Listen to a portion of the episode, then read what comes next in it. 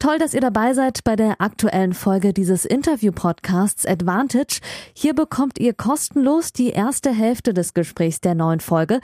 Das Gespräch endet nach der Hälfte des Interviews und das gesamte Interview, das gibt's exklusiv auf der Patreon-Seite dieses Podcasts unter www.patreon.com slash advantagepodcast.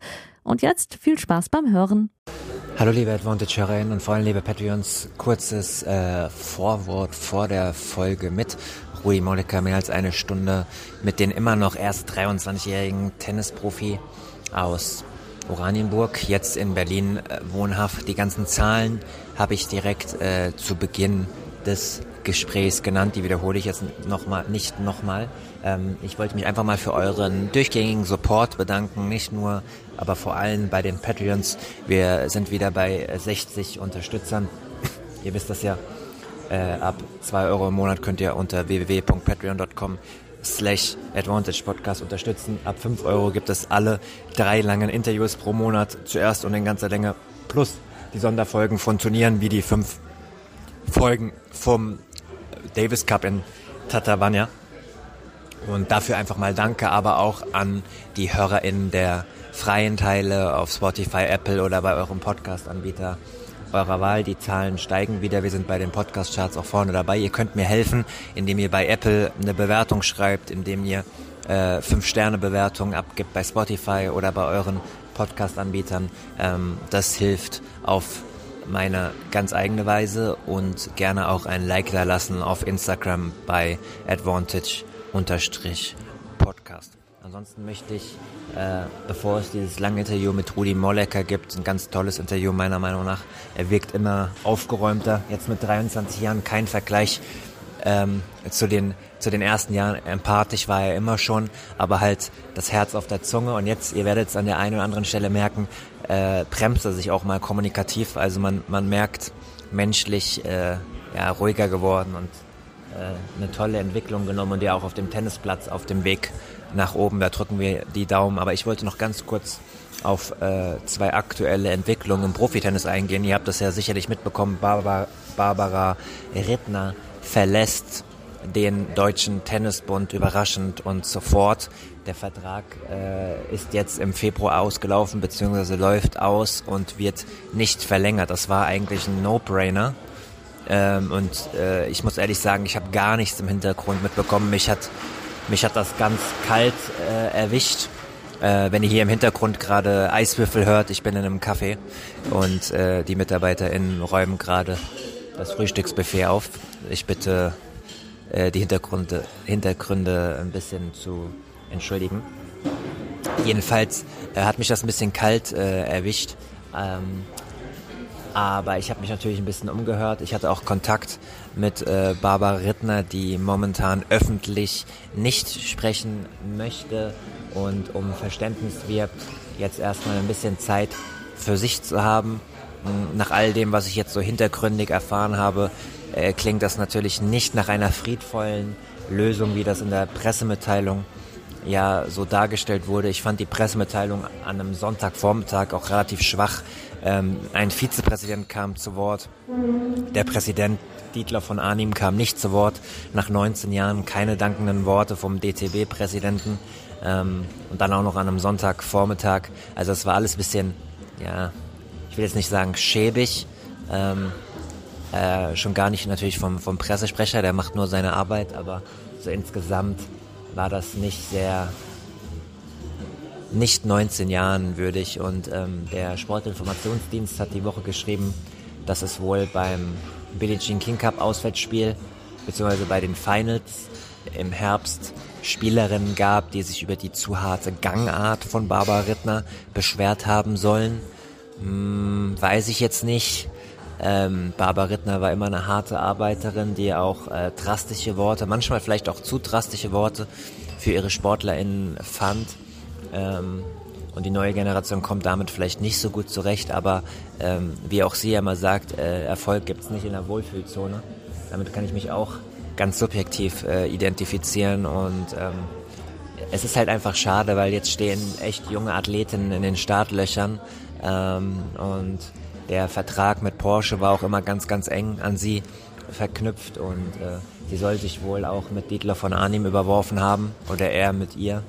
Ähm, ja, ich werde auf jeden Fall an dem Thema dranbleiben und wenn ich mal ver wirklich verlässliche Infos habe, äh, dann gerne auch nochmal berichten und natürlich auch mit Barbara Rittner gerne auch in diesem Podcast sprechen, wenn sie dazu bereit ist. Ansonsten, das zweite Thema, das ich noch ansprechen möchte, ist, dass äh, Simona Halep ähm, ihre dreitägige Anhörung vor dem obersten Sportsgerichtshof Kass äh, hinter sich hat.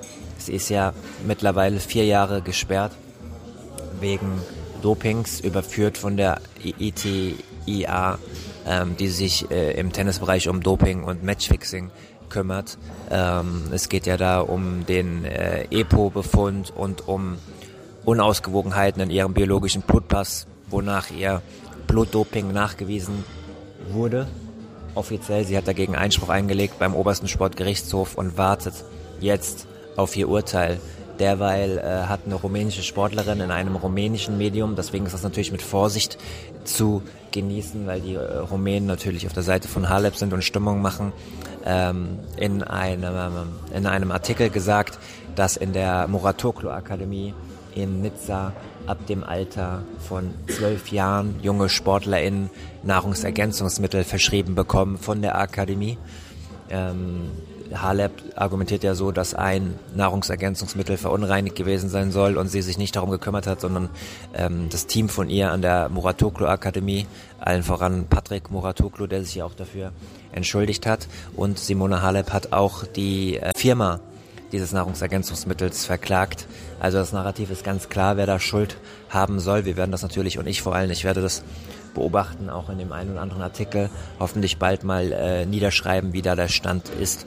Das wollte ich euch noch, nur sagen. Ich habe übrigens auch ähm, ich habe übrigens auch äh, Rudi Molliker dazu befragt, der ja auch lange an der Akademie trainiert hat in Nizza. Und ja, soweit, so gut von mir. Ähm, jetzt viel Spaß mit dem Interview mit Rudi Mollecker und wir hören uns nächste Woche wieder zum nächsten Interview hier beim Advantage Podcast.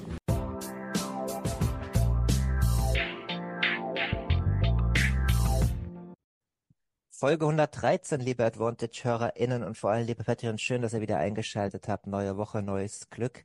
Ich habe Rudi Mollecker in der Leitung zu Hause in Berlin. Er macht diese Woche Turnierpause. Ich sag Hallo Rudi. Servus allerseits, Servus Janik, wie geht's dir? Mir geht's sehr gut, gute Energie, alles in Ordnung. Komme gerade von einer Grundschul AG im Tischtennis mit äh, zwölf Achtjährigen. Mal gucken, wie viel Energie ich noch für dich habe.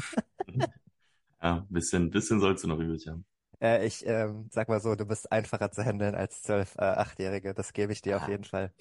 Hör ich selten, aber danke.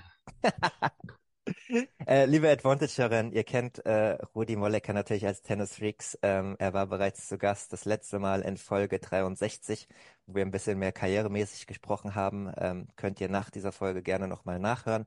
Für Patreons äh, komplett und in ganzer Länge ab dem 5-Euro-Pledge zu hören. Rudi Möllecker ist mittlerweile 23 oder immer noch erst 23 Jahre alt, aus Oranienburg, wohnt mittlerweile in Berlin, steht momentan auf Platz 185 wieder. Sein Karrierehigh war 146 2019, ähm, ist getroppt 2021 bis auf 379 und jetzt wieder auf dem Weg nach oben. Zuletzt im Viertelfinale des Challenger-Turniers in Koblenz in Canberra in Australien bei einem ziemlich stark besetzten Challenger-Turnier aus der Quali drei Matches gewonnen, unter anderem auch einen Top-100-Spieler geschlagen und dann in der Australian Open Quali nach Satzführung in Runde zwei knapp gescheitert. Und letztes Jahr auf dem Weg zurück ein Challenger-Titel, drei Halbfinals auf Challenger-Ebene, ein Future-Titel und nochmal zwei Finals. Also ziemlich gut gelaufen Hört sich ganz gut an, wenn ich das so runterratte, oder Rudi?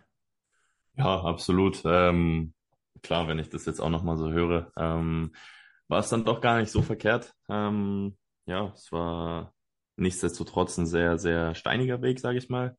Ähm, klar, hört sich das jetzt sehr vielversprechend an. Ähm, Challenger gewonnen, dreimal Halbfinale, hm, Future-Titel hier und da. Ähm, aber ja, die Vorjahre ähm, waren tatsächlich dann nicht so einfach. Ähm, und ähm, es war doch, doch äh, ein Haufen Arbeit, sage ich mal, ähm, wieder annähernd dahin zu kommen, wo man äh, hin möchte. Aber ja, es ist trotzdem, fühlt sich gut an. Darüber reden wir heute ein bisschen, wie, wie schwer das tatsächlich auch war und wie wie es dir jetzt geht und, und was, was so abgeht. Ich habe ja auch jetzt nur die Erfolge auf, äh, äh, vorgelesen und nicht die Erstrunden- oder Zweitrunden-Niederlagen. Das könnte man ja bei jedem. Spiel auch machen. Das ist immer eine Sache Lass, der lass, Perspektive. lassen wir das mal sein, ne? Wobei, ich habe mir das eben nochmal durchgelesen, so viele sind es ja nicht mehr. Das zwar noch nicht richtig konstant, aber das ist halt auch einfach schwer, Das ne? stimmt, das stimmt, ja, klar, ist, ja, ja, das Level ist, äh, ist ja sowieso sehr Gestiegen. gestiegen im Tennis Ja. und ähm, klar, Niederlagen gehören halt dazu, ähm, aber ich glaube, da hatte ich auch mal ein paar Jahre, da gab es auf jeden Fall weitaus mehr Niederlagen. Wir fangen heute mal anders an, äh, reden ein bisschen off-topic. Ich weiß, dass du, zumindest warst du es mal, ein relativ großer Basketball-Fan bist. Ich weiß nicht, inwiefern du noch die NBA verfolgst. Ist das noch ein bisschen aktuell? Ja, also Basketball ist eh ein Sport, den ähm, könnte ich jederzeit gucken. Momentan verfolge ich es tatsächlich nicht mehr so viel. Ähm, ja, Ist auch nicht generell gut für halt. einen, für einen Schlafrhythmus, aber ich möchte dich äh, fragen, weil ich, ich habe es mir am Sonntag gegeben, ich habe mir das All-Star-Game angeschaut, Echt, ja, äh, aber okay. ich bin in der Halbzeit schlafen gegangen, weil ich war super enttäuscht. Ähm, Ja, weil das ist eigentlich nichts anderes, als, als wie wenn wir auf den, auf den Platz gehen würden, mit Megatalent ausgestattet und halt dauernd aus 40 Metern schießen würden. Ähm, ja, ich bin ja, ja, ich habe ich bin hab ja ein ein paar bisschen Highlights älter. gesehen, ja. Ja, das ist ja auch, ich glaube, darauf ist die NBA nur noch ausgelegt, nur noch auf Ja, Highlights, dass man ja, dann die 40 geilen Sekunden auf Instagram sieht und denkt sich, ja. scheiße, dass ich nicht aufgestanden bin heute Nacht. Ja, ja, kann Aber so war's, Ja. so, so war's teilweise wirklich nicht. Also es war super anstrengend. Ich bin ja ein paar Jahre älter als du, ich äh, zehn. Äh, und ich habe äh, in den 90ern angefangen, noch ein bisschen zu gucken als Kind, weil ich ein Sportfreak war. Und da haben die tatsächlich noch richtige Defense gespielt. Äh, bei Mhm. den, äh, also jetzt nicht so ganz krasse Defense, aber zumindestens im letzten Viertel. Ich will es jetzt auch nicht Ja, glorifizieren, aber im letzten Viertel haben die richtig gespielt und haben sich auch noch richtig ja, gefreut, wenn Osten Westen geschlagen hat oder so. ja, Das war jetzt halt, keine Ahnung, also Jokic und, äh, und ähm, na, der Ja, andere, der andere von ähm, den Dallas Mavericks, äh, der andere, der für Slowenien spielt, äh, Luka Doncic, so, die haben halt nur Doncic, ja. rumgegambelt und so weiter. Also du hast es nicht geguckt. Ja, nee, ich habe es nicht geguckt, aber ähm, ich kann dir, also hört sich jetzt blöd an, ne? Ähm, aber ich, ich meiner Meinung nach, ich vergleiche es so ein bisschen mit dem Labour Cup, sage ich dir so, wie es ist. Okay. Also Äh, es ist Rudi so, Wolleke auf die nächsten 20 Jahre äh, gestrichen vom Labour Cup. nein, Nein. das jetzt nicht, hoffentlich, aber ähm, es ist ja ein cooles Event so, ne? Also ist ja nichtsdestotrotz, ähm, guckt man sich das ja trotzdem an, Mhm. ähm, aber es ist halt so, ne? Jetzt mal auf den Labour Cup bezogen, ist ja ja, für die Tennisspieler an sich, die da jetzt teilnehmen, ist es ja jetzt nichts, also es geht ja für die jetzt nicht wirklich um viel, ne, sag ich mal. Klar, es ist ein cooles Event, das ist, äh, ja, ist halt ein Show-Event, so, ne, und Mhm. äh, deswegen, das nimmt halt keiner jetzt wirklich so, so ernst, ähm, aber klar, man kann sich's angucken, ist aber hat jetzt vom, sage ich mal, vom, vom Profisport, so wie wir es bei den Grand Slams kennen, ähm, wo die Leute halt ähm, ja ihr Leben auf dem Platz lassen würden, um zu gewinnen, ne? Ähm, Mhm. hat's da jetzt nicht viel mit zu tun. Stimme ich dir zu? Also jetzt im Vergleich zu dem All-Star-Game war's, ist ist der Labour Cup, da ist schon Zug drin. Wenn du mal schaust, ich weiß jetzt gar nicht, ich glaube 2018 oder 19 war die erste Auflage. Ich habe es jetzt hier nicht nochmal recherchiert, weil ich nicht wusste, dass wir drüber reden. Aber ähm, Roger Federer hat ja damals zumindest oberflächlich so, dass bei den Spielern, also ich habe gehört, dass hinter den Kulissen halt gesagt wurde, hey, wir müssen von Anfang an zeigen, dass uns das wichtig ist. Klar, die haben auch Ja, t- damals alleine schon 300.000 Euro Antrittsprämie bekommen, jeder Spieler. Aber die ja, haben ja ja, richtig gefightet. Und was ich ganz cool fand, ist, dass sie dann auf, in diesem Halbkreis saßen und sich ja auch ja, äh, äh, Jubel ausgedacht haben, gerade mit mhm, Kyrgios und mhm, so. Das war ja so ein bisschen NBA-Hip-Hop-Stimmung auch und so. Das, was dem Tennis ja ein bisschen abgeht. Und sie tun zumindest so, als wäre es ihnen wichtig, auch in den, in den Jahren, wo ja Nadal, Djokovic und so dabei waren, die haben schon gefightet. ja, ja, ja. Ähm, deswegen, ich glaube schon, dass sich das peu à peu, dieses Jahr üb- übrigens ist es ja in deiner Heimat in Berlin. Ich weiß, das ist in Berlin, ja, eine Ja, Mercedes-Benz Arena, deswegen ich, also ich nach den US Open direkt. gespannt. Ja. Ja, ich bin gespannt. Ich sag dir so, wie es ist. Ich werde da nicht hingehen. Ähm, nichtsdestotrotz, aber Vielleicht wirst du ähm, ja als Sparring eingeladen. ja, schauen wir mal, ne? Ähm, je nachdem, wie die US Open für mich laufen, wenn ich da, wenn ich dabei bin. Aber ähm, ja, ich bin, ich bin gespannt, weil ich habe auch so das, das Gefühl, dass es eventuell so Jahr für Jahr so ein bisschen nachlassen wird auch, ne? Ich meine, wenn du halt jetzt so Leute wie Roger, Rafa, Novak ähm, vielleicht nicht mehr dabei hast, so als äh, als Zugpferde, sag ich mal. Mhm. Ähm, da bin ich gespannt, was, was aus so einem Event wird, ne? Weil es war ja immer cool für alle zu sehen. Es war ja auch ja. für mich dann cool, wenn zu sehen, wenn Roger, Rafa und Novak ähm, auf, ne, auf einmal zu sehen sind alle. Ja. Ähm, und wenn es jetzt irgendwann nicht mehr der Fall ist, ne, bin ich gespannt. Ich war bei seinem Karriereende damals auch für die ARD da, äh, 2022 hm. mit den großen Drehen und so. Das war schon emotional auch auf jeden Fall. Äh, mit dem, mit dem, mit dem Rafa-Doppel und so, ne? Ja, ja, genau. Klar. Er konnte war, schon, war schon krass. Ja. Er konnte kein Einzel mehr spielen wegen seinem Knie. Deswegen äh, war es das mhm. Doppel zum, und das war ja auch so krass. Nadal äh, ist ja nur eingeflogen worden für dieses Doppel, ist sofort morgens wieder ausgeflogen, weil äh, seine Frau hochschwanger war und es da ja, ja, Komplikationen gab und so. Mhm. Ähm, und äh, gestern gelesen, es soll bald auf Amazon auch eine äh, Doku geben über dieses Zeitfenster über Roger Federer. Könnt ihr euch schon mal vormerken. Echt? Das wusste ich auch nicht. Nee, ist auch erst gestern, habe ich auch erst zufällig gelesen. Ähm, aber ist ja auch nur clever. Also, dass man das irgendwie mit einer Kamera begleitet hat, macht irgendwie Sinn. Das werden genug Leute absolut, gucken. Absolut, absolut. klar, klar. Ähm, genau, soweit äh, zum Labour Cup. Liebe HörerInnen, ähm, Rudi und ich kennen uns schon ziemlich lange. Ähm, unsere Wege kreuzen sich auch immer wieder. Ähm, wir haben uns getroffen, da waren wir beide noch viel jünger, 2018 äh, mhm. in einem Café in Oranienburg für ein Porträt, damals noch fürs Tennismagazin. Mhm. Ihr wisst das, ich war mal fest beim Tennismagazin, bevor ich mich selbstständig gemacht habe. Da war Rudi gerade 18, wenn überhaupt schon, oder gerade am 18 werden. Äh, mhm. und äh, gerade so in dieser gehypt werden Phase. Da habe ich damals ein Porträt gemacht. Da haben wir, ich weiß nicht, ob du das noch weißt, anderthalb Stunden im Kaffee geredet. Ja, ja, ich weiß das noch. Mit deinem damaligen und jetzigen Trainer wieder. Ja. Und danach ja. haben wir uns immer wieder gesehen, auch schon ein paar Mal im Podcast zu Gast gewesen. Ähm, ich habe das aus der Nähe und aus der Distanz beobachtet. Ähm, du hast eine Tennispause gemacht und dann wieder angefangen. Wir versuchen das mal ein bisschen zu ordnen. Ähm, du hattest dich dreimal in Folge für einen Grand Slam qualifiziert aus der Quali. Ähm, zweimal. Zweimal nur? Ja, mhm. Nur gut, Australien und Paris. Gut. Habe ich jetzt dreimal abgespeichert gehabt, aber gut, dass du mich korrigierst. Trotzdem äh, eine große Leistung und man hatte das Gefühl, du schaffst gerade die Transition. Ähm, Im Nachhinein betrachtet, äh, wenn du ehrlich darüber redest, das hast du jetzt auch schon in mehreren Porträts gesagt, warst du aber währenddessen gar nicht so richtig glücklich mit dir und der Tenniswelt. Kann man das so beschreiben? Kann man, kann man so beschreiben, ja. Also ähm, ja, anfangs war ich natürlich immer noch happy, so ähm, 2019 Australien, ähm, ja, habe ich mich qualifiziert äh, mit drei Matches, die ich auch hätte verlieren können, unter anderem im Qualifinale gegen einen äh, alten Bekannten, den Oscar Otte, ähm, ja, zwei Matchbälle da abgewehrt und dann mit 18 Jahren, es war mein erstes Grand Slam überhaupt, ähm, dann da direkt im Main Draw zu stehen, war ja schon, war ja schon ein cooles Gefühl, ne? Ähm, war auch eine krasse Erfahrung. Dann erste Runde gegen Schwarzmann, mhm. ähm, vier Sätze gespielt. Ähm, ja, dann. Hattest du eigentlich in dem Moment, also erstes Grand Slam Hauptfeld gegen so einen Top-Spieler, in den jungen Jahren rafft man währenddessen oder kurz danach, was schon gut läuft auf dem Niveau und was eigentlich fehlt, um vielleicht irgendwann mal in die Nähe dieses Niveaus zu kommen? Oder lief das alles so schnell und wie ein Film an einem vorbei?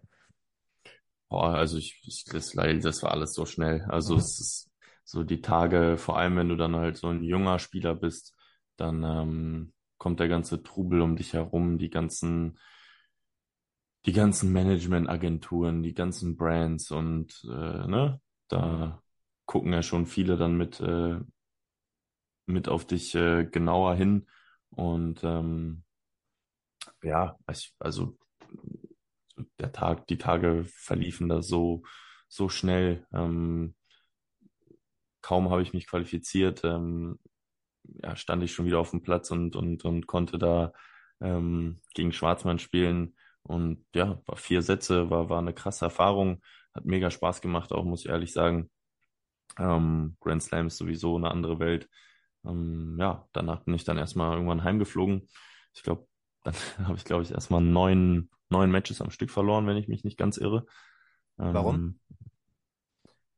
Es ist schon, es ist schon, es ist schon, es ist schon tough dann nach einem Grand Slam, wenn du ähm, ja diese Grand Slam Experience mitnimmst ähm, mhm. mit den ganzen Spielern, wie groß die Anlagen sind, wie viele Leute da kommen zum Zuschauen, ähm, die Facilities, also Plätze, Trainingsplätze, ähm, Verpflegung an Essen und Trinken, was auch immer du da so alles hast, ne, fühlt sich ja schon so, ja, halt schon, schon krass. So, und dann ähm, habe ich gespielt, glaube ich, Challenger in, in Rennen. Das war, glaube ich, das erste Event nach Australien damals.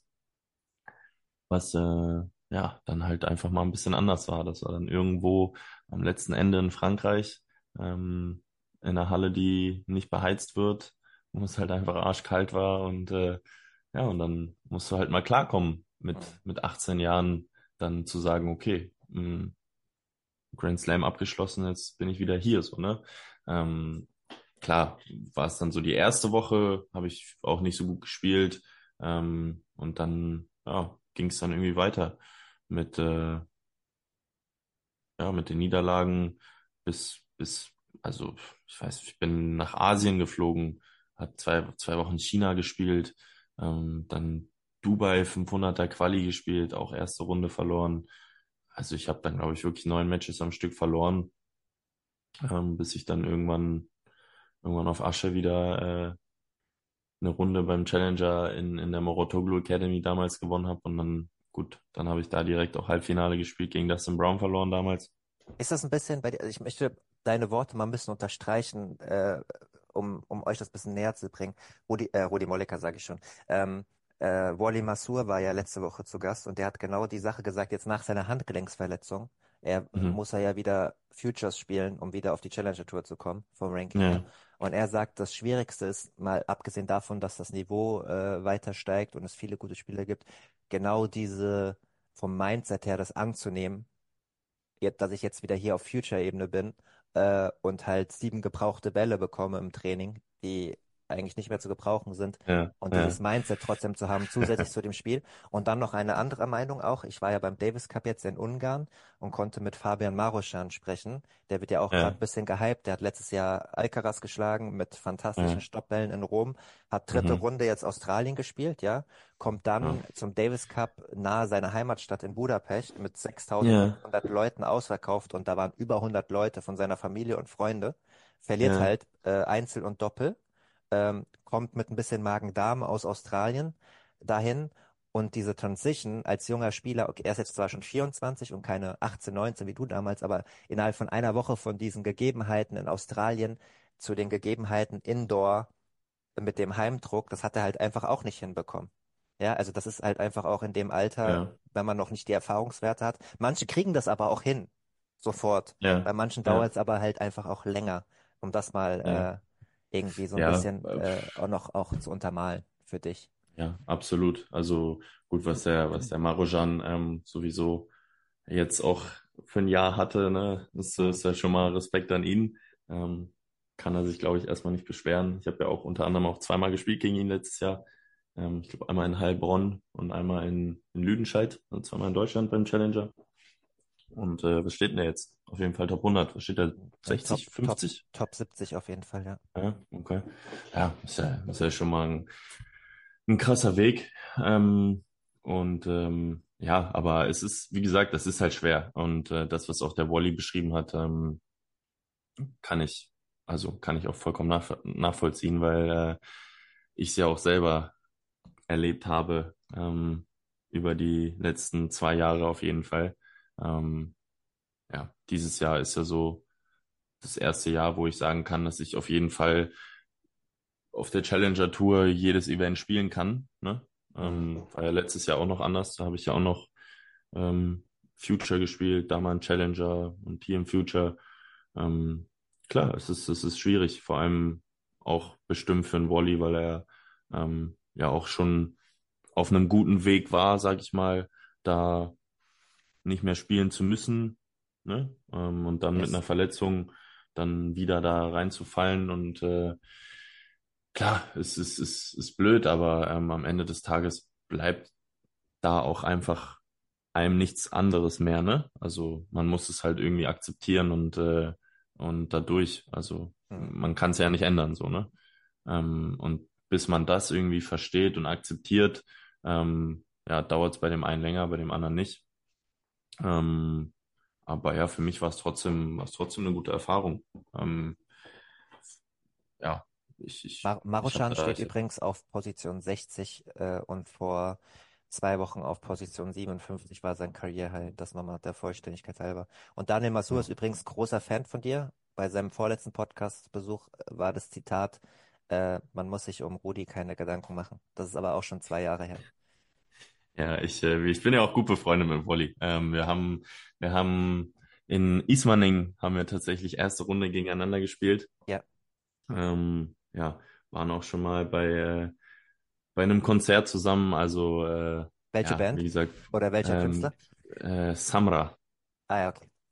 genau. Ein bisschen, haben wir uns ein bisschen Deutschrap angehört, auf jeden Fall. Ähm, ja, wie gesagt, Wolli, Wolli ist, äh, ist ein krasser Sportler. Ähm, auch ein sehr, sehr, sehr, sehr lieber Kerl, muss man, muss man sagen. Ähm, und ähm, ich mache mir tatsächlich da auch gar keine Sorgen ähm, über Wally, weil ich, ich, ich bin mir sicher, dass er seinen Weg gehen wird und äh, der, der hat auch noch mehr als genug Zeit. Ähm, und so, so wie man Wally kennt, als Sportler, einfach als Athlet, ähm, braucht man sich da gar keine Sorgen machen. Der ist, äh, der gibt jeden Tag alles, mehr als 100 Prozent. Und ähm, ja, wie gesagt, rein spielerisch ist da, ist da auch noch so viel, ähm, was, was noch auf ihn zukommt. Und ähm, ja, ich glaube, seine besten Jahre, die kommen auch noch. Ihr werdet euch äh, wahrscheinlich auch häufiger sehen. Der spielt jetzt äh, Bundesliga in Berlin, zweite Bundesliga, diese Saison. Äh, ja, ja, äh, wenn ich da in Berlin bin, ich spiele ja, wie gesagt, ich spiele ja immer noch für den S, für den Nein, das- TSC Bredeney. Das weiß ich, stimmt. Ähm, Okay, das war ein bisschen blöd, äh, genau. weil wenn Bundesliga ist, bist du natürlich zeitgleich nicht da. Aber vielleicht ist er ein Genau. paar Tage vorher dann schon mal da zum Training, so meinte ich Ja, das. ja, die zweite Bundesliga, ich weiß nicht, ich glaube, die beginnt auch vielleicht ein bisschen früher, ne, als die erste Liga.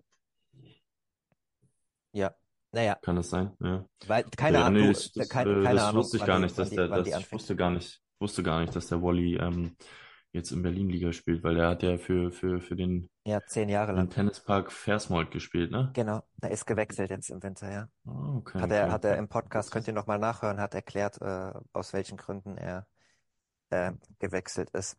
Ähm, Rudi, wir machen mal weiter. Äh, in einem RBB-Porträt vor einer Woche wurde es ganz gut beschrieben, dass du dich dann irgendwann, äh, wir überspringen mal ein paar Stufen, zurückgezogen hast, ähm, als es äh, gar nicht mehr lief, äh, weil du so ein bisschen die Lust verloren hast. Was hast du, Mhm. was, äh, erklär noch mal ganz kurz, warum du dich für die Pause entschieden hast und was du in der Zeit gemacht hast. Ja, der Grund für die Pause. Also es gab jetzt keinen konkreten Grund, sage ich mal. Ähm, äh, wie du ja vorhin angesprochen hast, zweimal beim Grand Slam hintereinander qualifiziert. Danach, du wirst es am besten wissen, ne, holen wir wieder hoch, die Wimbledon-Panne. Ähm, ja, die hat auch irgendwie so ein bisschen dazu beigetragen, ähm, dass es dann, ja, danach, wie gesagt, in der Wimbledon-Woche, wo ich ja nicht gemeldet habe, wie der ein oder andere vielleicht äh, zu wissen mag, ähm, ja, war ich dann im Urlaub und ähm, habe ja dementsprechend Wimbledon auch nicht spielen können. Und dann bin ich irgendwann aus dem Urlaub zurückgekommen, habe dann angefangen, ich weiß nicht, was ich zum, ich habe gespielt, glaube ich, Braunschweig Challenger, das war das erste Turnier. Ähm, ja, und dann ging es halt wieder los, ne? Dann kamen Fragen nach Fragen. Jeder zweite Spieler fragt, was da, was da passiert ist, warum ich nicht Wimbledon gespielt habe. Ich habe doch eigentlich mich qualifiziert in Australien und Paris. Ähm, ja, und das war dann, war dann schon viel für mich auch. Ne? Ich meine, ich war 18 Jahre alt. Ähm, dann immer wieder diese Frage zu beantworten, ähm, ging mir dann auch irgendwann auf den Sack und dann, ja, muss ich ehrlich sagen, hatte ich dann irgendwie einfach keinen Spaß mehr, so in dieser Tennisszene zu sein. Also es ging gar nicht explizit darum, dass ich irgendwie keine Lust hatte auf Tennis, sondern ich hatte einfach keine Lust mehr auf den Events zu sein, so mich da ja, da so zu umgeben und jedes Mal zu reisen, jede Woche irgendwo anders zu sein und immer so dieses Tennis, Tennis, Tennis. Das war mir irgendwann zu viel auf Dauer. Ähm, ich habe ja das Jahr eigentlich noch beendet. Ich habe ja immer noch gespielt. Ähm, ich habe ja dann noch ja, Hamburg gespielt. Hamburg ja, habe ich ja auch noch mal eine Runde gewonnen. War ja auch gut. Ähm, ja, dann US Open Quali, ähm, war ich da ein bisschen angeschlagen, habe es ja trotzdem noch gespielt. Ja, und dann irgendwann so Preseason gemacht im Dezember am Ende des Jahres und dann war es irgendwann, habe ich gemerkt, ich habe einfach keinen Bock mehr. Also ich war mental irgendwie so, wie soll ich sagen, ich war einfach, war, war durch. Also ich war so ein, so, ein, so ein Burnout, so kann man das beschreiben. Mhm. Und ähm, ja, habe mich dann irgendwann entschieden, dann einfach nicht nach Australien zu fliegen, weil es ging einfach nicht. Es ging mental nicht, es ging vom Kopf nicht und ähm, hat das ja, eigentlich jeder mitgetragen? Also äh, äh, Mama, Papa, Bruder, äh, damalige Trainer und Umfeld, ähm, haben die alle gesagt, ja okay, alles gut, chill? Oder nee, musst, natürlich, oder, nee, oder natürlich nicht. Also so, ja, so vor allem mit Australien war es dann erstmal ein bisschen, bisschen schwierig. Ne? Ich meine, es ist ein Grand Slam.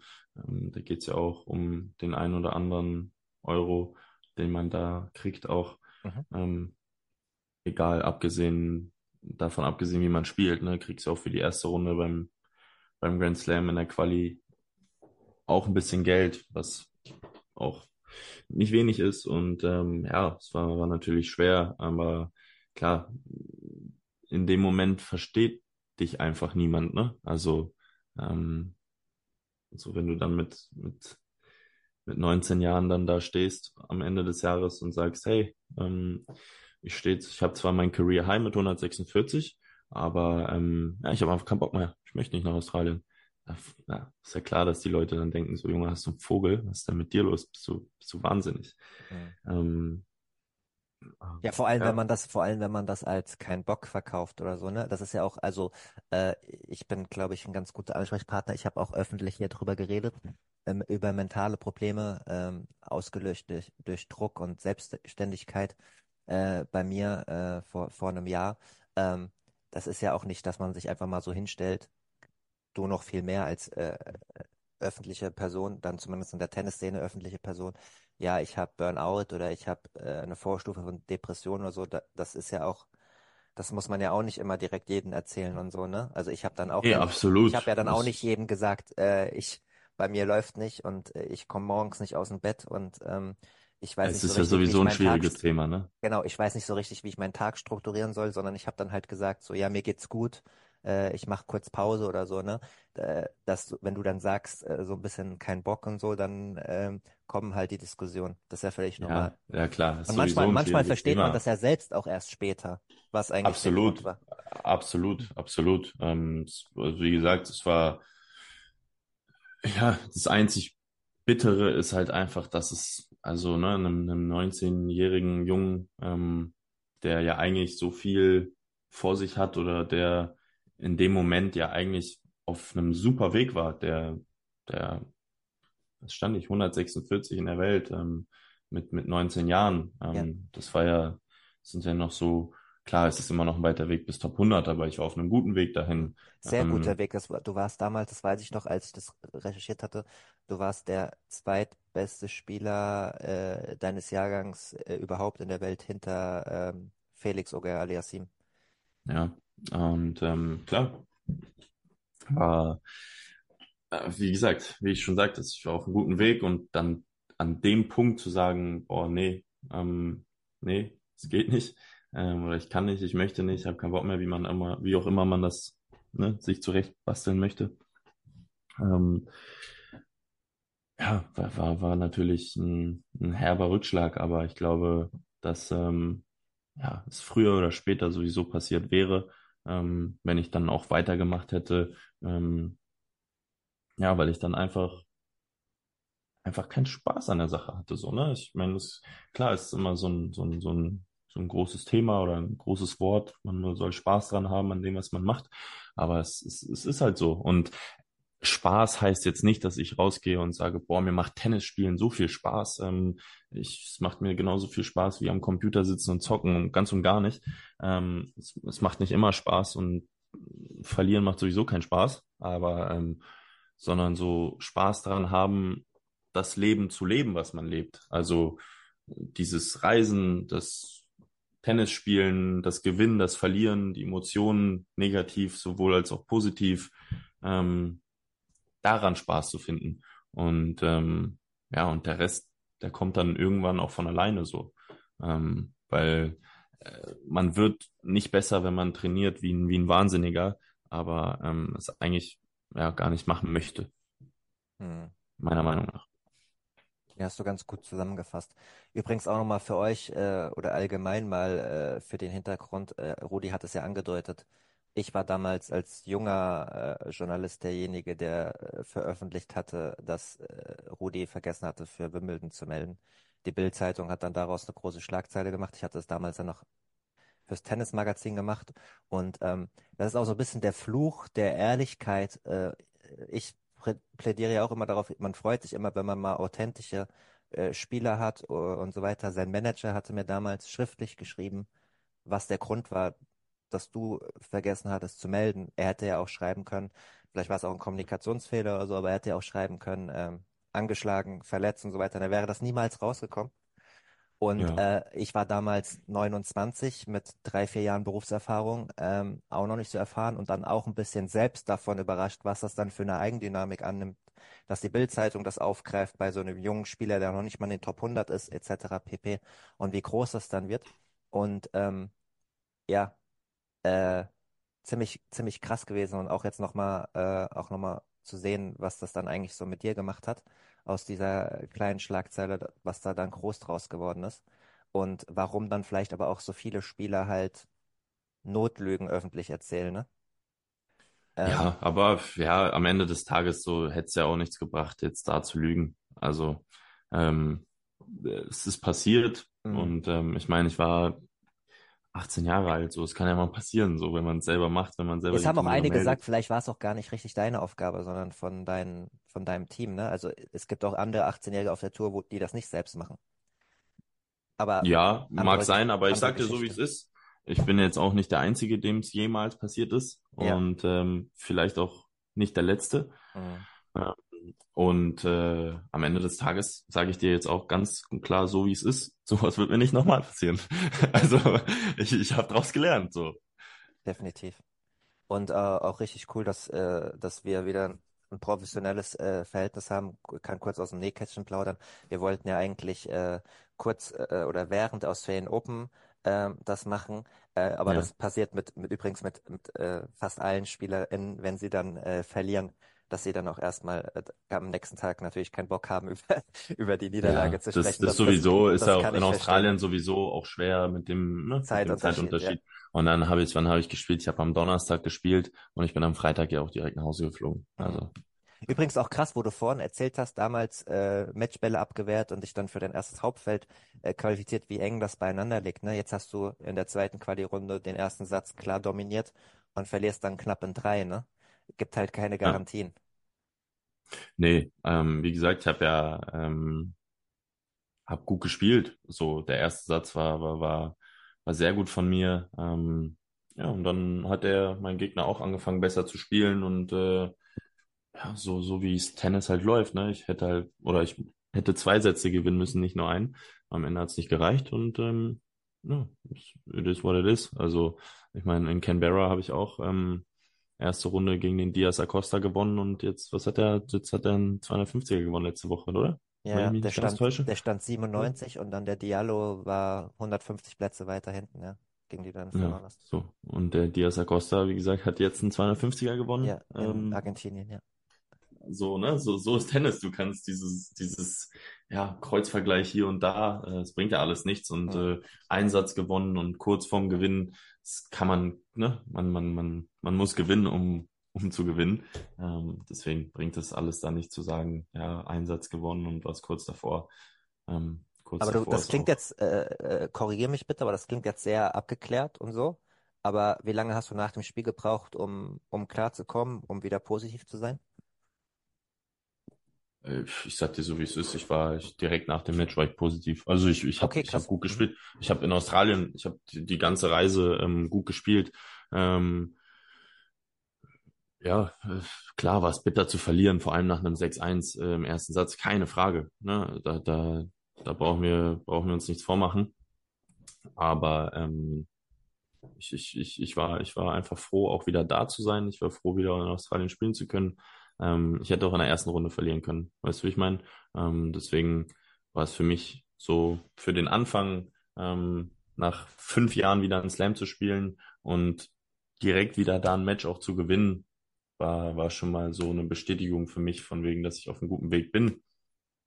Und ähm, ja, nee, das, das war voll in Ordnung. Also da, da, da gab es schon schlimmere Zeiten.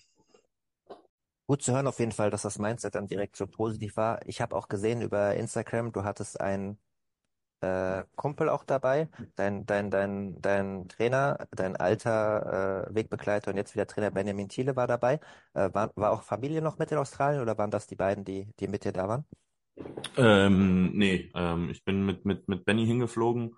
Ähm, der war die erste Woche mit mir in Canberra und ähm, genau, dann kam äh, ein Kollege von mir, der Tim, ähm, der kam noch dazu, der war äh, im Urlaub ähm, in Vietnam und äh, ja, ist danach im Urlaub noch nach Australien dazugekommen. Und ähm, ja, nee, es war, es war absolut, es war eine coole Zeit.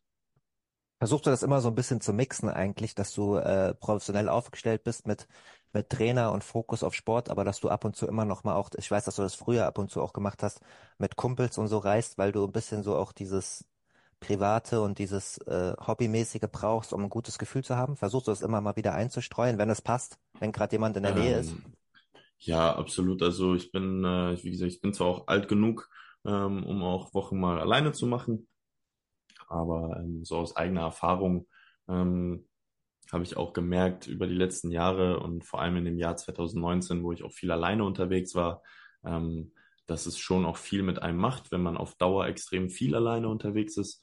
Ähm, und dass der Coach jetzt nicht jede Woche mitmachen kann, ist, äh, ist auch klar. Und dementsprechend, äh, ja, ist auch, ist auch cool, wenn mal Freunde von mir ähm, dazukommen oder keine Ahnung, meine Freundin irgendwann mal mitkommt. Ähm, das, äh, ja, das, das, das muss man so, man muss immer so die goldene Mitte für einen finden. An der Stelle passt auch äh, eine Hörerinnenfrage äh, ganz gut. Ihr wisst das, liebe HörerInnen, äh, ihr könnt eigene Fragen äh, einreichen vor den Podcast als Patreon. Ähm, ab dem 7-Euro-Pledge ist ja so aufgebaut, dass ihr mich unterstützen könnt, beziehungsweise diesen Podcast unterstützen könnt unter www.patreon.com slash Advantage Podcast geht bei 1,50 Euro los. Ab 5 Euro im Monat bekommt ihr alle drei langen Interviews im Monat plus die Sonderfolgen äh, von Turnieren, wie jetzt vom Davis Cup, zuerst und in ganzer Länge. Zwei Tage später gehen sie dann in verkürzter Form, meistens so 60 Prozent, 70 Prozent Länge, ähm, for free überall online. Und ab dem 7 Euro Pledge könnt ihr eigene Fragen einstellen. Haben auch wieder zwei Leute gemacht, die Petra und der Lukas. Und die Petra hat nämlich unter anderem wissen wollen, ob du Freunde auf der Tour hast. Und das ist ja auch immer so eine Sache zwischen Konkurrenten, deutschen Spielern und vielleicht Leuten, die man selbst mitbringt. Ja, ähm, klar. Ähm, es gibt äh, es gibt Spieler, mit denen bin ich sehr gut befreundet. Ähm, mein bester Freund sowohl auf der Tour als auch sogar ähm, abseits des Tennisplatzes ähm, würde ich sogar sagen, ist der ist der Henry Squire. Ähm, mit dem äh, mache ich immer sehr viel. Ähm, äh, ja, ähm, ich, wie gesagt, ich war mal bei Henry eine Woche zu Hause, er war mal bei mir zu Hause. Ähm, da verstehen wir uns super gut. Ähm, und ähm, ja, mit den, mit den ganzen deutschen Jungs ähm, ist eh immer, immer cool, wenn, äh, wenn, wenn da welche da sind bei den Turnieren. Ich glaube, unter, untereinander verstehen wir uns da alle sehr, sehr gut. Da gibt's immer die ein oder andere ähm, Runde Wizard am Abend.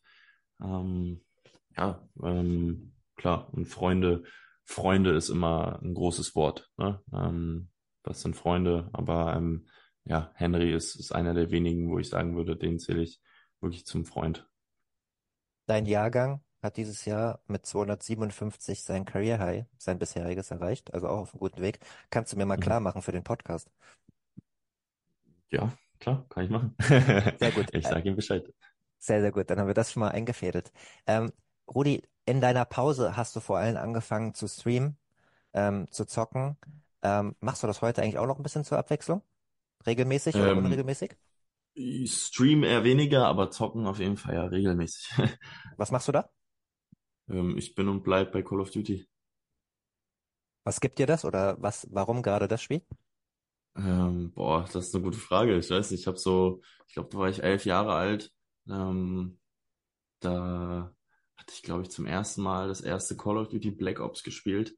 Und ähm, ich weiß nicht, seitdem, seitdem bin ich, bin ich da so hängen geblieben und äh, ja, so am Abend mit Freunden. Und da geht's jetzt nicht wirklich nur ums Zocken, so, ne, sondern du bist dann irgendwie im Discord und ähm, spielst mit den Jungs und dann wird hin und wieder Scheiße gelabert. Ähm, das braucht man, das braucht man irgendwie, um so den Trubel um sich herum auch zu vergessen.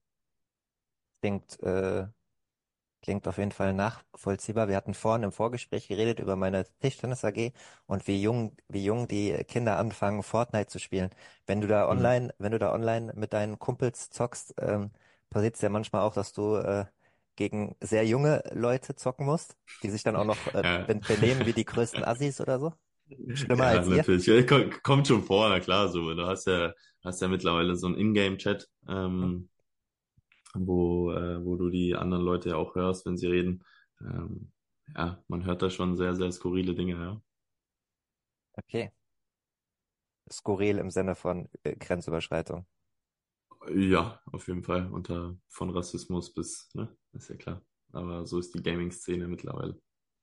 Okay. Ähm, ich finde es äh, sehr, sehr, äh, ich denke, ihr seht das auch, es äh, sagt mir auch jeder, mit dem ich über dich rede, äh, deine Entwicklung zu sehen, auch, äh, dass du immer noch sozusagen authentisch bist, aber halt auch nicht mehr äh, so irgendwie raushaust und ein bisschen äh, drüber nachdenkst. Finde ich, finde ich gut. Ähm, wir haben die Pause angesprochen und wir haben ganz am Anfang auch darüber äh, gesprochen, dass es dann gar nicht so leicht war, wieder Matches zu gewinnen. Äh, wir fangen jetzt aber Mhm. nicht wieder ganz vorne an, sondern konzentrieren uns ein bisschen auf 2023 und jetzt auf 2024. Ich habe ja die Ergebnisse vorgelesen. Die lesen sich gut und dann sind immer mal wieder so Erstrundenniederlagen ähm, dabei. Wenn man jetzt auch mal ganz aktuell schaust, du hast das Viertelfinale gespielt in Koblenz, fliegst dann Mhm. nach Bahrain und verlierst da relativ glatt erste Runde. Mhm. Ähm, Mhm. weißt du da selbst schon, äh, oder ich war ja nicht dabei, ich habe auch keine Highlights gesehen. Hat der Gegner überragend gespielt? Kamst du da einfach nicht an dein Level ran? Kamst du nicht mit den Gegebenheiten klar?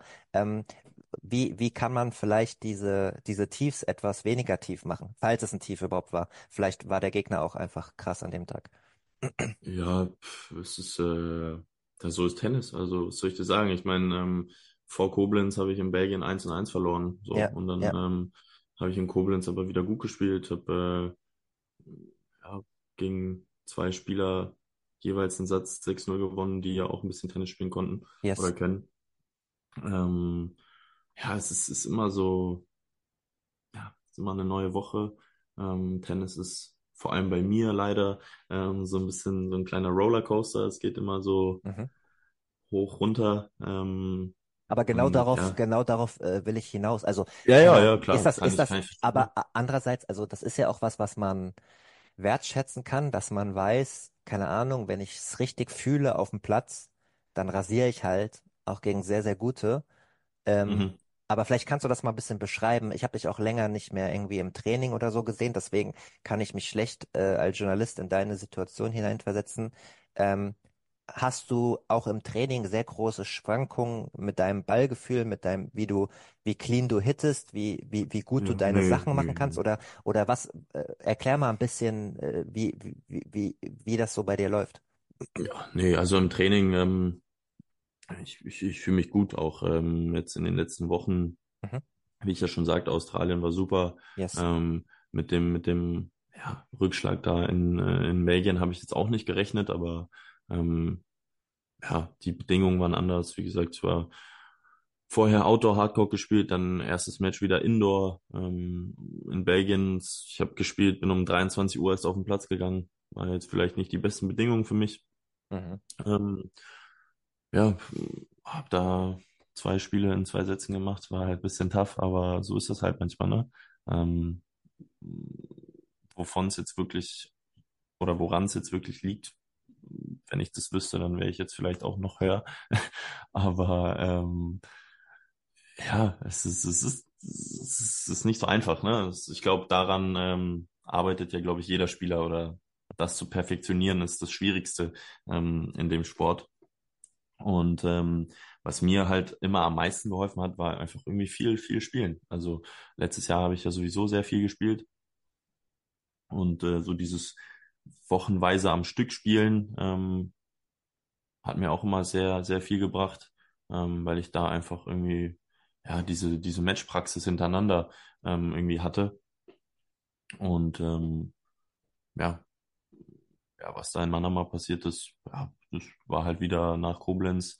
Indoor bin ich wieder Bahrain Outdoor war ein bisschen wärmer als als ich es jetzt dann gewohnt war in der Halle. Ähm, und der Gegner hat auch gut gespielt. Wie gesagt, ich mache mir da auch nicht so wirklich viel Stress. Also ähm, klar, ich habe verloren, es, es tut weh, ist eine Niederlage, aber ich meine, was haben wir jetzt? Heute ist der 20. Februar, also das Jahr ist noch lang. Ähm, und dass ich hin und wieder verlieren werde, ist mir auch bewusst. Mhm. Äh, der Lukas äh, hatte eingereicht eine Frage zu Hassnachrichten in Instagram, wenn wir gerade bei so Niederlagen sind. Mhm. Ähm, bekommst du Hassnachrichten, möchte er wissen? Die Frage ist wahrscheinlich einfach zu beantworten, weil jeder Profispieler Hassnachrichten bekommt. Ähm, Ja, aber ja. der zweite Teil kannst du vielleicht individuell für Lukas äh, beantworten. Wie gehst du damit um? Ähm, ja, mal, mal entspannter, mal nicht. Äh, Ist immer so ein bisschen abhängig davon, wie es, wie es lief und wie so, wie das Gefühl, wie man sich selber fühlt auch, ne? Ähm, wenn man nach so einem Match rausgeht und ähm, sich scheiße fühlt und dann solche Dinge liest, ist natürlich manchmal nicht so ganz einfach. Ähm, oder dann vielleicht ja Dinge liest, wo man denkt so, okay, hm, ja, hm, vielleicht war es auch wirklich so, aber ja, es ist äh, ja, Ah, du meinst, manchmal dazu. kommt, manchmal kommt wirklich fundierte Kritik oder was? Also nicht nur Beleidigung. Ja, klar, es kommen, kommen nicht nur Beleidigungen, es kommen auch Kritik, Mhm. ähm, sowieso.